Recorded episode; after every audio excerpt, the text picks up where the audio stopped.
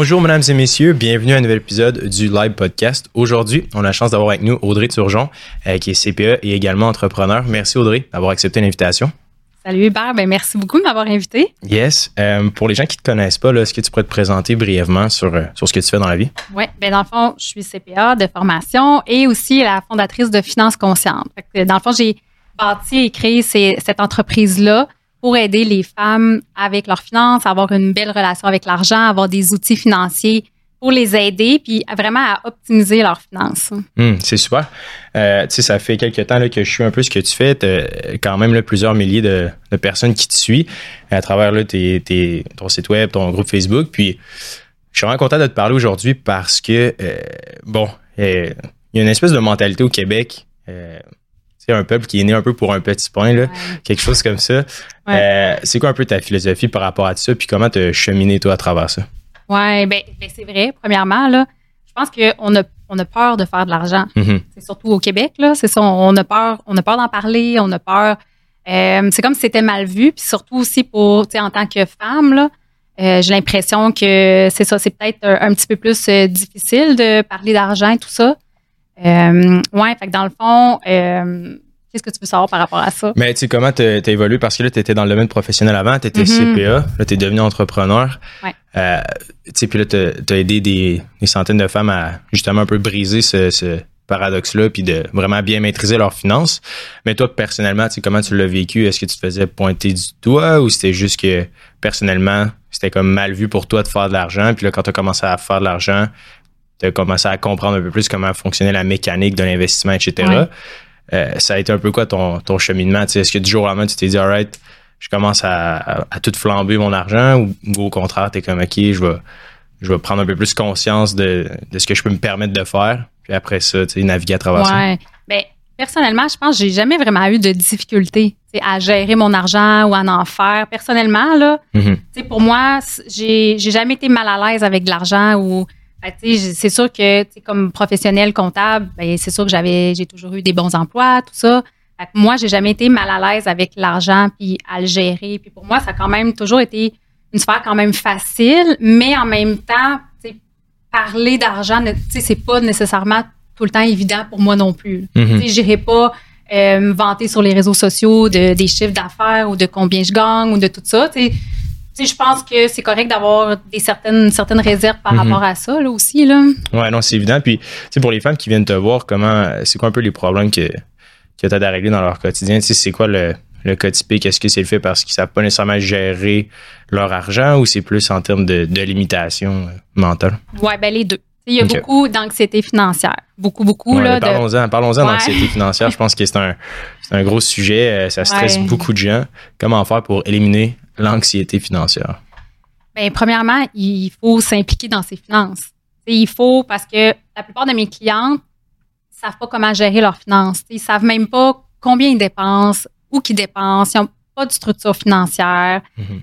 Premièrement, ben c'est ça. C'est sûr que quand tu es impliqué dans tes finances, quand tu t'en occupes, quand tu fais un budget, par exemple, ben ça, premièrement, c'est des outils qui aident beaucoup. Il faut que connaisses tes chiffres.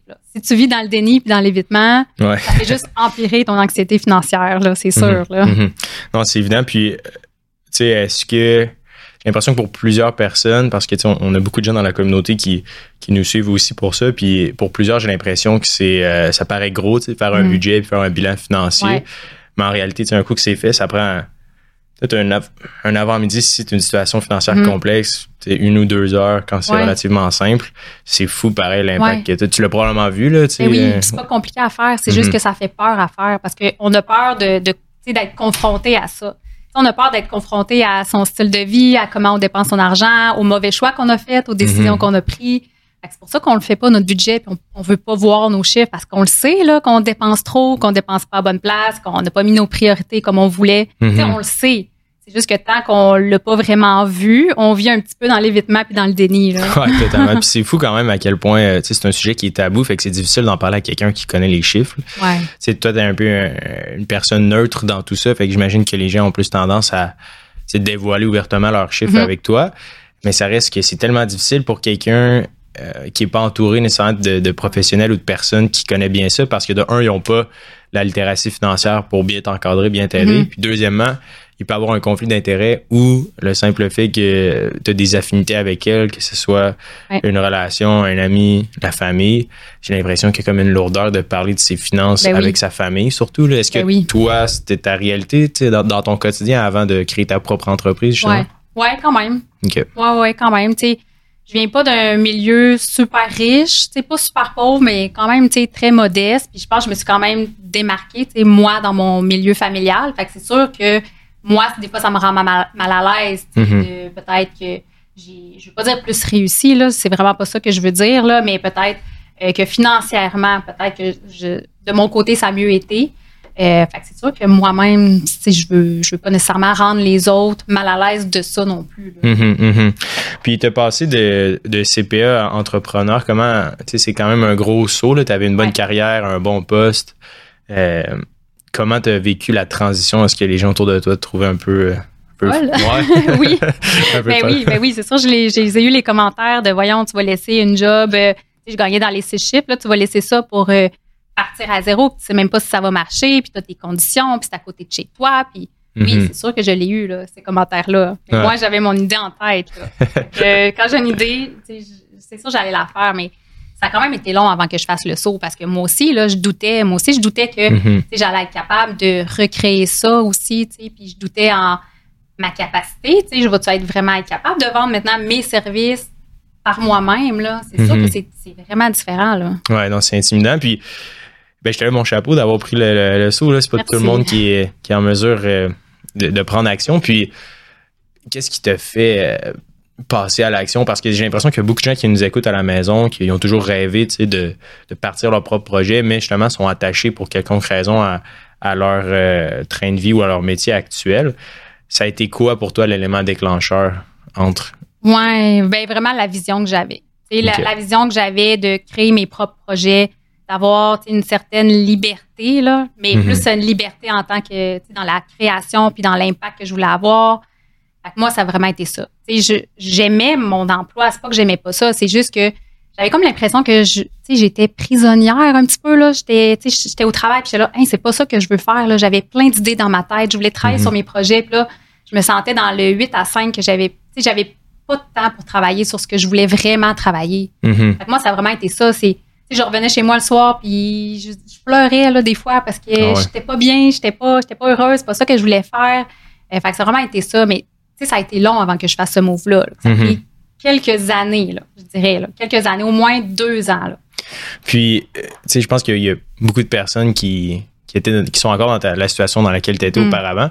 Ça a été quoi les étapes? C'est parce que oui, il y a eu beaucoup de préparation mentale, mais j'imagine que tu étais relativement bonne avec les chiffres. Est-ce que tu as fait une petite étude avant de te lancer? Est-ce que tu as testé les eaux avant de faire une transition complète? Parce que j'ai l'impression qu'il y a beaucoup de gens qui sont comme, oui, j'ai envie, je sais quel genre de vie je veux vivre, mais ils ont de la difficulté à entrevoir les étapes ou les, les stepping stones de, OK, ben, voici ma vision, voici où ce que je veux me rendre, comment je fais pour mettre un pont entre ces deux rives-là. Comment tu l'as, tu l'as découpé, toi, en section? Ben, j'ai travaillé sur mon idée, premièrement.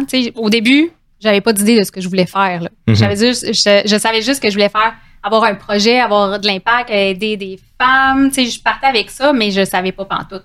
Fait que, premièrement, de travailler sur son projet, sur son idée. Un coup que tu t'es fait vraiment une idée de, OK, oui, c'est ça que j'aimerais faire, euh, que tu as vraiment un, peu, un petit peu ton plan, dans le fond, mm-hmm. de comment je veux aider des, des personnes, c'est quoi le service, le, produit que je vais offrir. Et après ça, oui, d'aller un petit peu euh, tester. Fait que j'ai fait euh, un peu des, des formulaires d'études de marché, de c'est quoi les besoins, voir si je m'alignais à bonne place. Mhm. Avec moi, l'idée que j'avais, je l'ai un petit peu testée. C'est ça. C'est quoi la réponse par rapport à ça? Que mhm. c'est un besoin que les gens ont? Puis ça l'a un petit peu confirmé. Euh, je me suis ajustée par rapport à ça. Et ensuite, moi, ça a été l'étape, ben, je vais le tester gratuitement. Fait que je me suis trouvée des personnes à qui offrir un peu des, services pour le tester, voir est-ce que ça fonctionne, euh, puis monter un mhm. petit peu mon processus en parallèle. moi, j'ai vraiment j'ai commencé par ça. OK. Mais j'aime ça parce que nous, en ce moment, avec Live, on est en train de développer une nouvelle branche. Puis c'est exactement ça qu'on fait, un sondage. Mhm. même, c'est sûr que on a plusieurs milliers de personnes dans, notre communauté, fait qu'on a, on a beaucoup de données, mais même si tu commences à cinq personnes, cinq amis, tu peux-tu remplir ça pour savoir exactement ben c'est quoi tes problèmes, quel genre de solution tu cherches, c'est quoi le processus qui t'intéresse? Puis juste répondre à ces questions-là rapidement, ça peut vraiment te donner un, bon esprit, puis combien tu serais prêt à payer pour un tel service? Aussi. C'est super important, puis j'ai l'impression que pas assez de gens qui le font, ils, fabulent, ils se disent, OK, ça pourrait être intéressant de passer à l'action, mais mm-hmm. le fameux sondage qui a l'air hyper bénin, ben, ça te donne confiance aussi, tu sais, d'avoir des réponses positives, tu dis, OK, je pousse dans la bonne direction versus se dire que c'est ce que les gens ont besoin. Puis quand tu arrives, tu crées tout ton site web, là, tu travailles vraiment fort, puis tu arrives tout le monde, hey, c'est officiel, c'est ouvert. il n'y a personne qui rentre dans ton non, commerce. c'est ça. Faut, faut que tu testes tes idées. Puis même si c'est gratuitement ou vraiment pas cher au début, c'est correct parce que moi, ça m'a aidé à, donner confiance en moi-même. premièrement, que ce que j'offrais avait de la valeur, que j'étais capable de coacher des personnes. Tu sais, j'avais jamais fait ça avant. Là. Mm-hmm. Moi, ça m'a donné euh, confiance en moi qu'après ça, OK, tu sais, je pourrais élargir un petit peu justement ma clientèle cible et tout ça. Fait que je pense qu'il si on se lance là, du jour au lendemain comme ça, puis on n'a rien testé, c'est sûr qu'on va, va, toujours douter un peu. Là.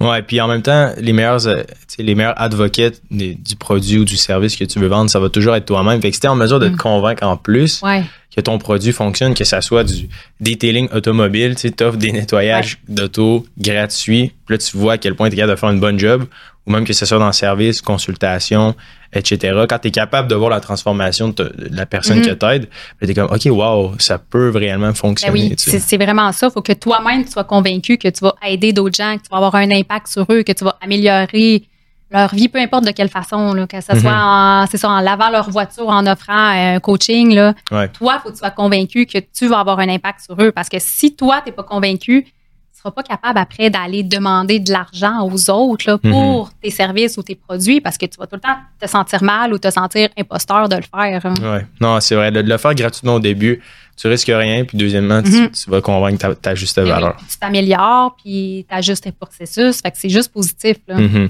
Fait que là, tu as validé ça. Probablement que tu travailles encore à, ce moment-là. Comment ça s'est passé quand tu as annoncé à ton boss que, que tu ben, partais? moi, là, j'ai fait le saut là, de. Moi, j'ai pas fait de transition.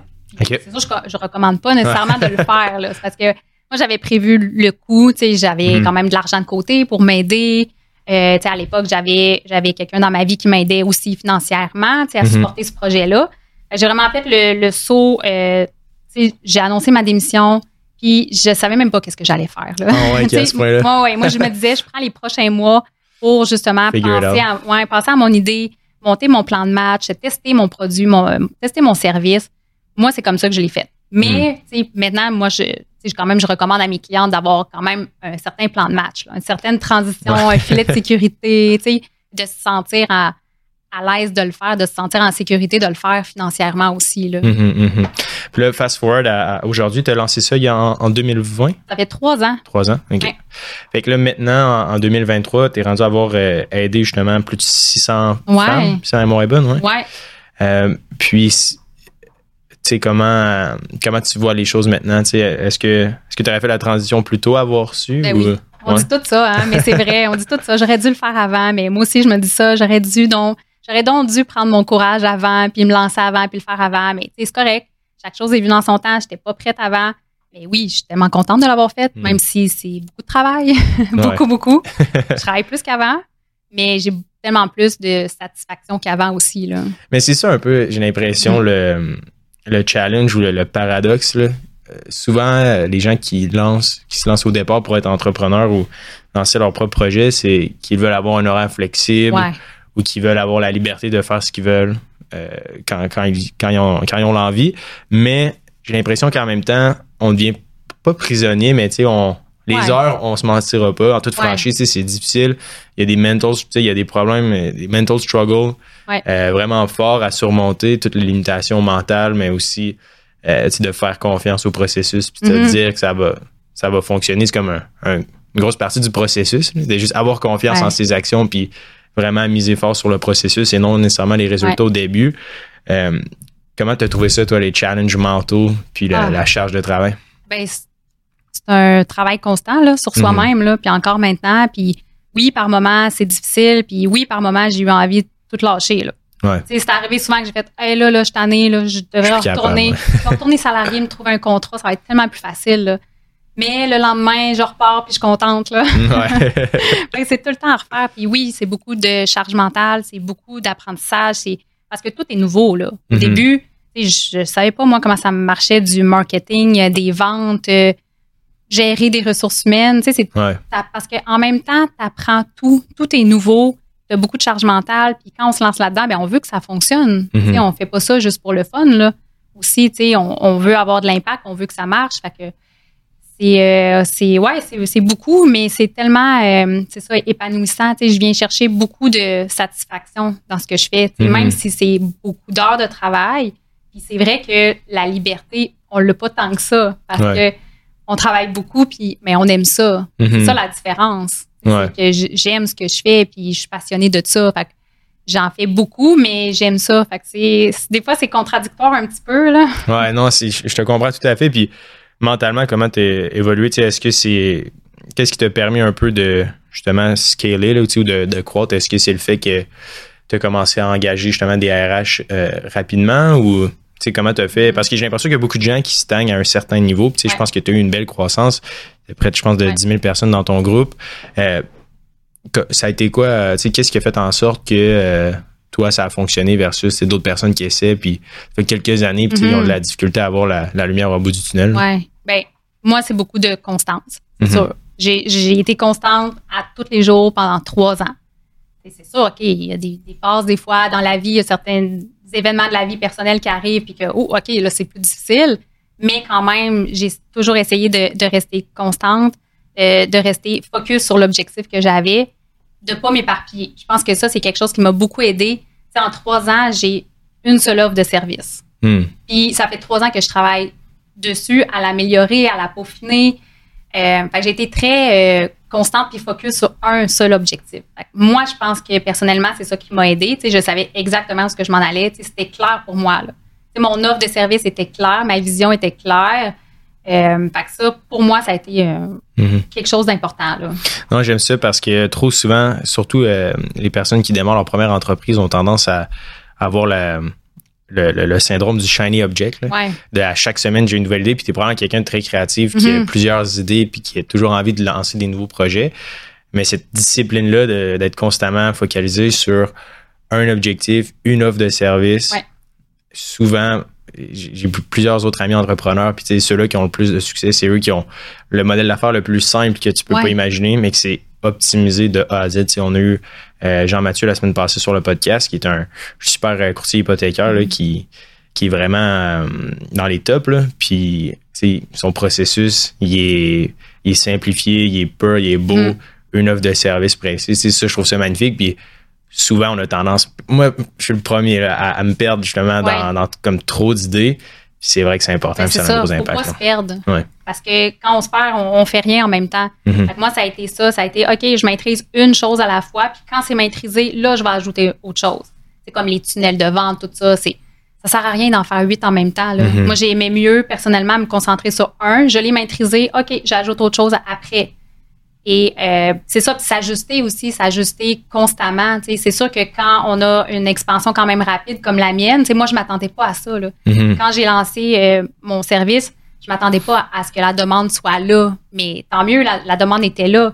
Mais rapidement, il a fallu que je m'ajuste à ça, engager une première ressource, OK, une deuxième, une troisième, une quatrième, puis tout le temps s'ajuster à ça. Puis aussi dépasser mes propres limitations. Parce que mm. ça vient nous-mêmes, souvent, on se limite. On se limite dans euh, ben moi au début, j'avais peur de la visibilité, j'avais peur de m'exprimer sur les réseaux sociaux. Euh, peut-être que là, ça paraît moins aujourd'hui, mais il y a trois ans, là, moi, j'étais terrorisée là, sur les réseaux sociaux. Là.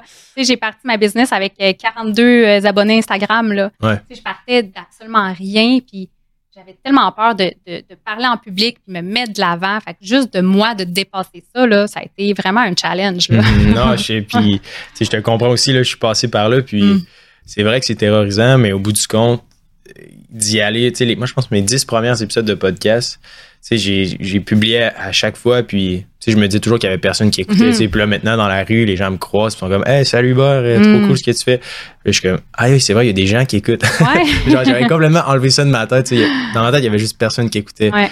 Finalement, ben, je pense que c'est une bonne façon aussi d'éviter cette espèce de blocage-là, parce que quand tu commences à 42 abonnés, c'est tough, là. Parce que personnellement, je suis quelqu'un d'hyper introverti, ça paraît pas, mais je suis hyper introverti. Je suis pas pour toi aussi, Moi là, aussi. Mais, fait c'est fascinant. Puis maintenant, là, euh, on a parlé rapidement d'anxiété euh, financière. Concrètement, là, euh, je sais que ce que tu fais, bon, tu accompagnes les, les, femmes de A à Z, mais est-ce qu'il y a quelques trucs ou stratégies que tu pourrais donner justement aux gens qui écoutent le podcast à la maison pour briser un peu son stress financier? C'est quoi un peu les, les bases pour bien gérer ses finances?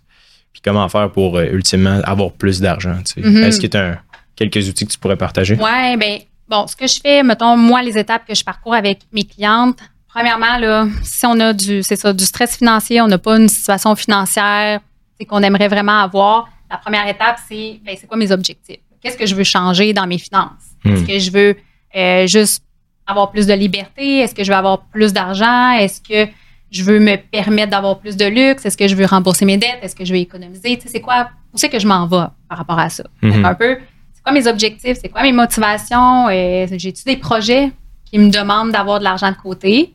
Après ça, on a parlé de budget, mais moi, c'est sûr que c'est un outil que j'aime beaucoup, surtout quand tu as de l'anxiété financière, parce que souvent, tu connais pas trop tes finances, hmm. sais pas trop j'ai l'impression que c'est ça. Moi, j'ai l'impression que c'est ça qui crée le stress et l'inconnu. Tu sais, c'est la boîte noire de qui j'ai un compte en banque où je fais affaire avec tel service financier, puis je sais pas où est-ce que l'argent va, mm-hmm. puis je reçois la paie, puis elle, s'évapore comme ça. Puis on dirait que c'est peu. Oui, c'est ça. Mes clientes font leur, bilan financier, leur budget. Là, juste ça, ils font Oh, OK, c'est ça ma situation. OK, peut-être que c'est pas ce qu'ils voudraient, mais au moins, c'est ça ma situation. Je le sais, je suis au courant. Là, je peux agir. Et après ça, là, c'est sûr que l'anxiété, le, stress financier, c'est beaucoup aussi mental. Il y a une partie qui est très émotive. Il y a beaucoup, moi, j'ai beaucoup de clientes aussi qui ont beaucoup d'argent ils ont beaucoup d'économies, mais ont beaucoup de stress financier quand même. Ils ont quand mhm. même peur de manquer d'argent, même s'ils ont beaucoup d'argent de côté. Après ça, ben, c'est de travailler justement, ben, ça vient de où, cette anxiété financière-là? Qu'est-ce que j'ai peur qui arrive? C'est quoi les, un peu les scénarios pessimistes que je me dis ou qu'est-ce que, c'est ça, qu'est-ce que j'ai peur de perdre dans le fond? Est-ce que j'ai peur de, de ne pas réussir le mois prochain à payer ma maison? Est-ce que j'ai peur qu'il y ait tout le temps des imprévus qui arrivent? Est-ce que j'ai peur de perdre mon style de vie? Est-ce que c'est beaucoup ça l'anxiété, hein, c'est qu'on se projette dans un futur, mais on se projette de façon négative dans un futur. Hein. Mm-hmm. C'est vrai. Puis un coup que cette anxiété-là est, ciblée, est éliminée, est-ce que à quoi ils peuvent s'attendre? Est-ce que c'est le simple fait d'en prendre conscience, c'est là que la moitié du problème est réglé littéralement? Ou c'est vraiment à force de se dire, OK, j'ai assez d'argent ou j'ai un, un, bilan financier qui fait du sens, puis voici ce que je veux acheter, voici dans quoi je veux investir. C'est vraiment ce processus-là que tu vois avoir euh, beaucoup d'impact, dans le fond, avec les, personnes qui attendent. Ouais. Ben, pour, pour les personnes qui sont dans cette situation-là, que c'est positif, que ça va bien, puis que c'est juste un petit peu des scénarios négatifs qui se disent, c'est quand même facilement, euh, tu peux quand même facilement te revirer de bord, puis que ton stress est vraiment diminué en faisant ça. Mais pour les personnes qui ont une situation financière plus difficile, ben là, mhm. ça va demander, c'est sûr, plus, euh, plus d'action, plus d'ajustement. Il va falloir que tu ailles voir justement au niveau euh, de tes revenus puis de tes dépenses. Comment tu peux augmenter tes revenus, comment tu peux augmenter tes dépenses. C'est sûr que moi, j'ai beaucoup de, de clients avec des dettes aussi. Mm-hmm. là. ça, c'est quelque chose euh, quand même à prendre au sérieux. C'est quoi mon plan de match pour rembourser mes dettes? Que euh, les, les, dettes causent beaucoup d'anxiété financière ouais, aussi. Là. Énorme. Puis surtout en ce moment, j'imagine que dans ton cas, il va y avoir de, plus en plus de personnes qui vont avoir besoin d'aide dans les ben prochains mois, les prochaines années. Là, financièrement, pour plusieurs personnes, là, de plus en plus, là, mhm. aussi, là, présentement, la, situation économique, tout ça, je le vois vraiment, là, que c'est difficile. Puis, est-ce qu'il y a, ça, est-ce qu'il y a des, des méthodes pour se sortir un peu d'un contexte économique aussi difficile, tu sais, quoi faire quand quand tu as beaucoup de dettes, puis tu, vois juste le coût de la vie augmenter, tu sais, y a-tu une solution magique ou euh? ben, magique non là, tu sais, c'est temps une question de chiffre de plus ou de moins là. Mm-hmm. Les finances c'est ça, est-ce que je peux augmenter mes revenus pour m'aider durant cette période-là? Au niveau de mes dépenses, c'est sûr là, est-ce que je peux faire des compromis? Est-ce qu'il y a des dépenses que je peux diminuer, que je peux ajuster? Euh, fait il, y a, il y a toujours des solutions au niveau de ces dettes. Est-ce que je peux euh, soit consolider mes dettes, qu'est-ce que je peux faire? Il y, a, tout le temps des solutions, mais il faut prendre action. Parce que si on fait juste regarder la situation, être un peu dans l'évitement, euh, pas s'en occuper, si on règle rien. Là. Ouais, faut vraiment s'en occuper. C'est exactement là que l'angoisse financière commence ben à prendre place. là. puis euh, les femmes en finance, là, euh, ben, je suis content de t'avoir sur le podcast justement parce que il y en a très peu, là, peu importe le, domaine financier, que ce soit en tant que conseiller, courtier, etc. Il y, a très peu de femmes. Comment est-ce que toi tu te sentais un peu sous-représenté dans le domaine financier ou est-ce que tu trouvais ça plus challengeant parce que c'est un, un océan de quote de gars qui, qui s'occupe des services financiers ou? Oui, mais ça m'a pas trop intimidé parce que, tu sais, rapidement, comme je disais au début, j'ai vu que le besoin était là. Que les mhm. femmes avaient vraiment besoin d'aide et d'accompagnement dans leurs finances. Beaucoup plus que je pensais, là, honnêtement. Là.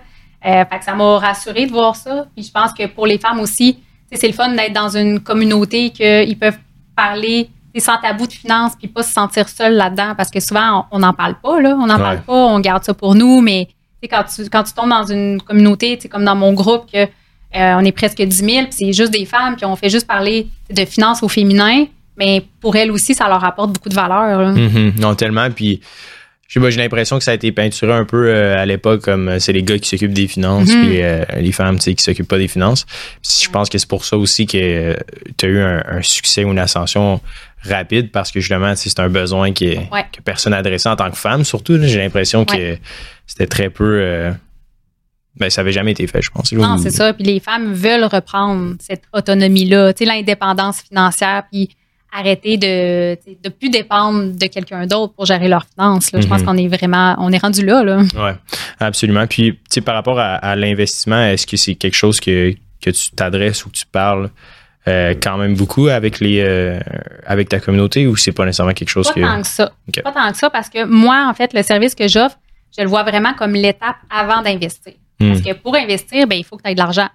Si tu n'as pas d'argent, euh, tu peux pas investir. Fait que un peu l'étape avant. C'est l'étape de là, tu vas comprendre tes finances, tu vas avoir de la clarté, tu vas avoir une structure, tu vas être capable qu'il te reste de l'argent à la fin du mois, d'éliminer ton stress financier, éliminer euh, tes patterns ou tes comportements avec là, on n'en a pas parlé, mais tu sais, beaucoup, le, par exemple, les dépenses impulsives, les dépenses sur le coût de l'émotion, euh, mhm. de te restreindre. Fait qu'on va vraiment travailler au niveau euh, des patterns financiers, de tes habitudes, de tes comportements, de ta structure. Moi, c'est beaucoup l'étape avant l'investissement. oui, j'en glisse un mot, c'est sûr, parce que c'est mhm. important d'épargner, c'est important d'investir, mais je les amène à être capable de le faire, dans le fond. Oui, c'est super. Puis parlons-en brièvement là, du pattern, euh, c'est par exemple l'achat impulsif. Comment faire pour pas faire d'achat impulsif sur Amazon ou dans les magasins? Ça, c'est le gros challenge. Hein? Dans le fond, il faut comprendre, premièrement, que c'est important pour moi? Tu on, le dit tout, on le dit tout le temps, là, mais cette dépense-là est importante? Puis, si on est une personne qui dépense beaucoup sur le coup de l'émotion, qu'est-ce que j'essaye? Est-ce que j'essaie de combler quelque chose avec ça, avec mes mm-hmm. dépenses? Parce que souvent, c'est euh, soit des situations négatives qu'on vit, des émotions négatives, puis c'est un petit peu une fuite, là, comme un peu un échappatoire d'aller magasiner parce que c'est vrai que ça nous fait du bien sur le coup. Là. Ça mm-hmm. fait du bien d'aller sur un site, de magasiner, euh, de se faire des paniers d'achat, c'est le fun, là. ça procure euh, un petit sentiment, le, mhm. fun de bonheur. Là. Mais après, par exemple, c'est ça, quand tu regardes ton compte de banque, c'est moins le fun. Mhm. C'est comprendre ben, qu'est-ce que je cherche en arrière de ces achats-là? C'est quoi mes motivations, mes besoins derrière ces achats-là pour mhm. être capable de comprendre ces besoins-là, puis d'essayer de les remplacer par quelque chose qui va être plus euh, sain financièrement. Là. Comme par exemple, juste aller s'entraîner au lieu d'aller acheter pour essayer de, mieux se sentir. Si le soir, euh, tu as eu une mauvaise journée et tu magasines pour te faire plaisir parce que tu le mérites, mais ben, est-ce que je peux faire autre chose? C'est ça, appeler une amie, euh, aller marcher, n'importe quoi, faire quelque chose qui me fait du bien. Là. Mm-hmm, mm-hmm. Non, j'aime ça. Puis c'est 100% vrai. Les achats impulsifs, c'est clairement dicté par de l'émotion. Puis c'est vraiment essayer de combler un manque ou, tu fais littéralement de l'évitement. C'est quand même euh, fascinant. Puis y en a-tu d'autres des des patterns comme ça que tu vois là, euh, au day-to-day avec les personnes qui ouais. Ben, soit un peu, moi je l'appelle le yo-yo. là. c'est quoi le yo-yo? Le yo-yo, là, c'est que tu alternes entre des périodes que tu te prives et des hmm. périodes que tu dépenses beaucoup. Ça, je le vois tellement, là, tu sais, de se priver parce que là, tu veux reprendre tes finances en main, fait que tu te prives puis tu fais plus rien. Euh, puis le mois d'après, ben, tu vires dans l'autre excès. Fait ça, hmm. je le vois beaucoup, beaucoup. Euh, fait que c'est ça, juste des fois, c'est on a parlé des dépenses impulsives, mais c'est ça, il y en a que c'est le contraire. C'est vraiment la restriction puis la privation aussi. Là. ça, je dirais que c'est dans les deux gros que je vois. Euh, au niveau des revenus, de se limiter dans ses revenus aussi. Hmm. De ne pas voir son plein potentiel puis aller chercher plus de revenus parce que on se limite puis on a un petit peu un manque de confiance en soi. C'est quelque chose que je vois beaucoup aussi. Là. Ouais, de ne pas aller demander une augmentation de salaire alors que tu es hyper productif. Là, Exact. Hmm. Puis, du point de vue du, du yo-yo, comment on fait pour. Euh, ben, pas nécessairement du yo-yo, mais plus des gens qui qui veulent absolument pas dépenser. J'ai l'impression qu'il y en a plus qu'on le pense aussi. Tu sais, euh, bon, le taux d'épargne moyen des Canadiens est peut-être de 2 à 3 là, selon les hmm. dernières études, mais somme toute, euh, il y en a qui réussissent quand même à mettre beaucoup d'argent de côté, puis euh, ils ont de la difficulté à passer à l'action ou d'en profiter. J'ai l'impression qu'il y a. Puis il y a des gens qui nous écrivent et qui ont des questions concernant ça. tu sais, comment comment toi tu l'approches pour aider les gens justement à dire Hey, tu sais, t'as en masse d'argent, tu peux l'investir, mm-hmm. euh, tu es autonome financièrement, tu, peux en profiter aussi. Tu es obligé d'attendre la, ta vingtaine ou ta début trentaine. C'est des années qui valent cher aussi, dans le sens qu'après ça, quand tu as 50 ans, tu paierais n'importe quel montant pour avoir 20 ans. Fait évidemment, je pense qu'il y a une balance à avoir entre les deux, entre économiser et investir, mais en même temps, pourquoi se priver pour euh, le voyage de ta vie dans ta vingtaine? C'est ça, c'est tellement important l'équilibre. Et moi, l'équilibre, c'est un mot que j'aime beaucoup parce que il faut profiter de la vie aussi. Là. On, on, est des humains, on a envie de profiter de la vie, on veut pas juste se, restreindre, mais quand on est là-dedans, quand une personne est là-dedans, c'est beaucoup la peur du manque. On en a parlé un petit peu tantôt, ça revient un peu à l'anxiété financière, la peur du manque, c'est que on a toujours peur de manquer d'argent pour être capable de subvenir à nos besoins dans le futur. Hmm. C'est ça, c'est de revenir, OK, dans le moment présent aussi, j'ai des besoins, puis j'ai des projets, puis j'ai des rêves, c'est quoi mes projets puis mes rêves? Puis dans, vraiment de, profiter aussi de ça, mais dans l'équilibre. Il, y, a moyen de jumeler ça. C'est, cette personne-là, elle, pourrait se dire, OK, j'économise déjà, j'épargne déjà, ça va bien, j'épargne déjà 5% euh, 10% ou peu importe, parce que souvent, ces personnes-là, ils épargnent beaucoup. Mm-hmm. Elles sont déjà dans au moins 10% d'épargne, souvent, là, de, dans ce que je vois. C'est ça, des fois, c'est ça, des fois beaucoup plus. déjà, de se rassurer, de dire, OK, j'épargne déjà beaucoup. Maintenant, est-ce que je peux profiter de la vie aussi? Parce mhm. que ça se peut que je le regrette plus tard. Là. Ben, c'est ça, on voit des gens des fois dans notre communauté qui ont 40 à 50% de taux d'épargne sur leur salaire. C'est beaucoup, là. C'est immense. Ben, c'est super bon, mais en même temps, est-ce que c'est de la privation extrême mhm. ou c'est parce que tu veux faire un gros investissement plus tard? Mais j'ai l'impression qu'il y en a qui qui vont comme over the top, ils vont beaucoup trop loin, puis là, s'ils se ramassent euh, dix ans plus tard, ils sont comme, ouais, est-ce que c'était nécessaire ben, d'avoir autant? C'est vraiment de retrouver l'équilibre entre mes besoins présents et mes besoins futurs. Hmm. Moi, je pense que c'est ça qui est important. Là. Et de se dire, ben, c'est pas de se dire ça, là, mais si je meurs demain, là, est-ce que je vais être content? Est-ce que je vais en avoir quand même profité? Mais si je meurs à 95 ans, est-ce que aussi je vais être content parce que je me suis j'ai épargné de l'argent? Mm-hmm. C'est les deux, là, c'est oui, maintenant, mais mon futur aussi, puis trouver l'équilibre dans ça selon sa situation financière. Hmm.